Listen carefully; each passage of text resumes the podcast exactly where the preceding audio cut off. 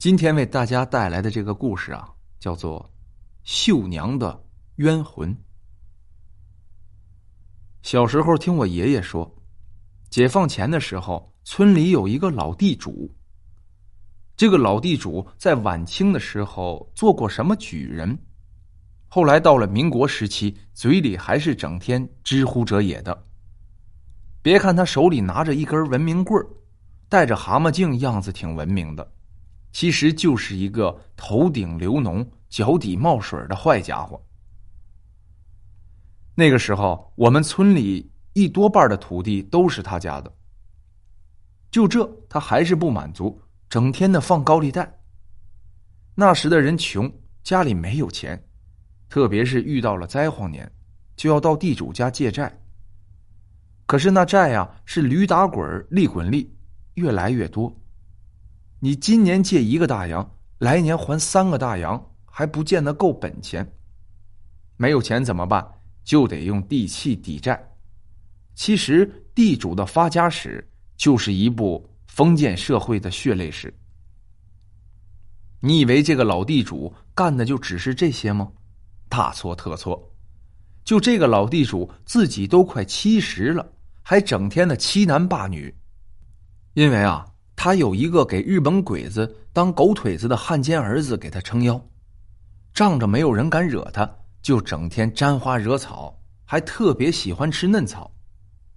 他家里都七八个小老婆了，可那两只发着贼光的色眼就喜欢盯着大闺女儿、小媳妇看。偷腥的事儿啊，也没有少干。话说村里的杨大彪是个老实巴交的庄稼汉。可是他却娶了一个名叫秀娘的俊媳妇儿。婚后没几个月，杨大彪经人介绍，跟着镇上的几个贩卖牲口的商贩打下手挣钱去了。这一走，很长时间都没有回来，活不见人，死不见尸。这天，老地主闲着没事干，就拄着文明棍在村里来回溜达。他这一溜达呀，村民们都如同见了鬼一样。大闺女、小媳妇纷纷的四散而逃。可这老地主对这根本不在乎，照样哼着十八摸，因为他今天有目标了，就是娇艳如花的绣娘。而此时的绣娘正在河边洗衣服，她不知道一条恶狼已经盯上了自己。老地主走到绣娘的身后，色眯眯的盯着绣娘那白嫩的脖颈和胳膊。嘴里的口水都流出来了。老地主看了一会儿，说道：“小美人儿，你正洗的那个红肚兜真好看，可惜没人欣赏。老夫陪你一起欣赏如何？”绣娘正在洗着衣服，被老地主的这一句话吓了一跳，正在洗的那件红肚兜也掉进了水里。而这时，老地主一步一步的凑上前说：“小美人儿，你不要害怕，以后跟着我，保证你吃香的喝辣的。来吧，小美人儿。”一边说着话，一边啊就准备往绣娘身上摸。绣娘惊恐的说道：“别别别过来！你再往前走，我喊人了。”老地主色眯眯的说：“小美人儿。”就算你喊破喉咙，也不会有人敢来这里呀！可是我的天下。说这话，一下子抱住了秀娘。要说这绣娘绝对是个烈女子，虽然被老地主抱住脱不了身，但依然在那里挣扎，宁死不从。一边挣扎一边大骂：“你这个畜生，老王八蛋，放开我！我就是死也不会从你的。”绣娘在挣扎的时候，一使劲，衣服也被撕扯坏了，露出贴身的红肚兜。绣娘赶紧用手把胸脯护住，但是老地主一把扯下绣娘的红肚兜，就往身上摸去。就在这个时候，绣娘瞅住机会，一把抓住老地主的手，张开嘴使劲的咬去，咬的老地主嗷嗷的直叫，手也松开了。秀娘趁机照着老地主的裤裆就是一脚，嘴里骂道：“去死吧，你这个老王八蛋！”就这一脚太过瘾了，差点没把这老地主踹死。就见他捂着裤裆转着圈嗷嗷的直叫。秀娘也趁机抱起河边的衣服护住胸脯，往村子里跑。这老地主捂着裆部，咬牙切齿的骂道：“臭娘们儿，我饶不了你！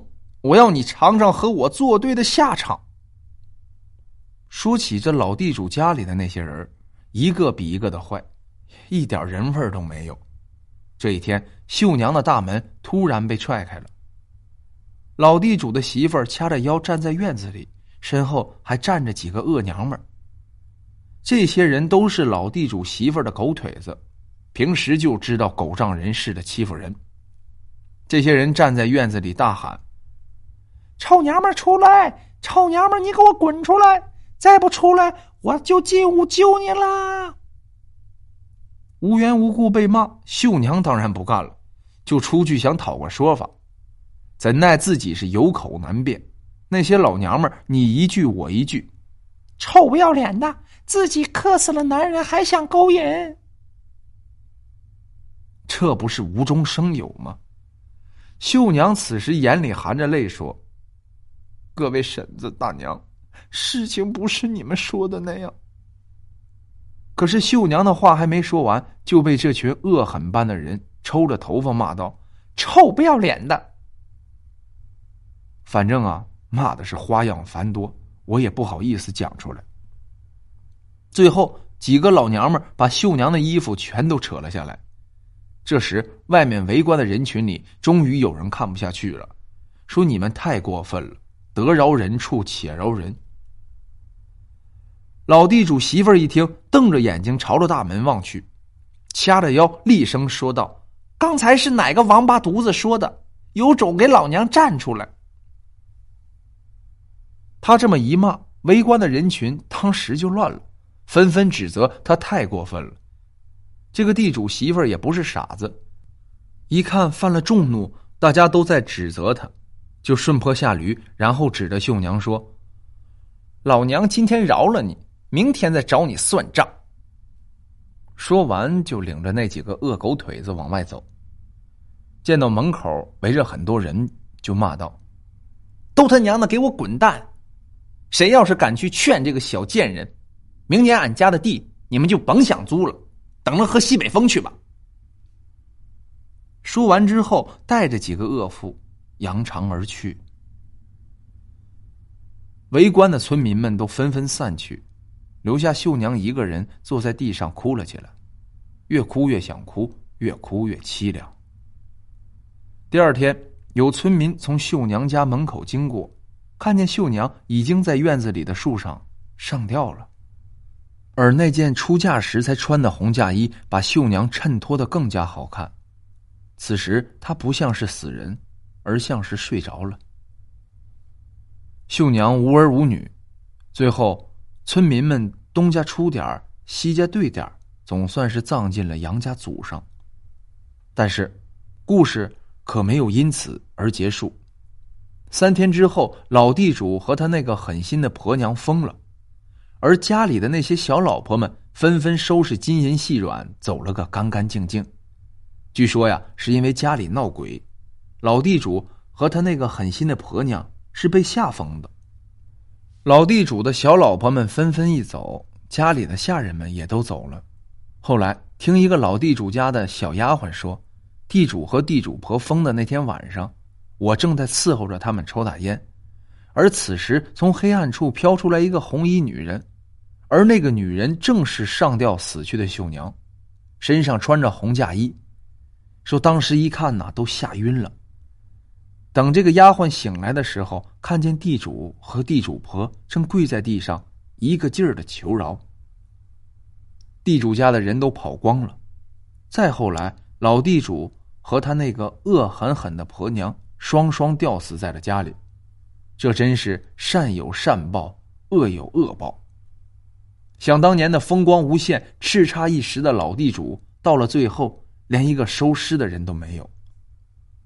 有朋友会问了：这个作恶多端的老地主怎么没人收尸？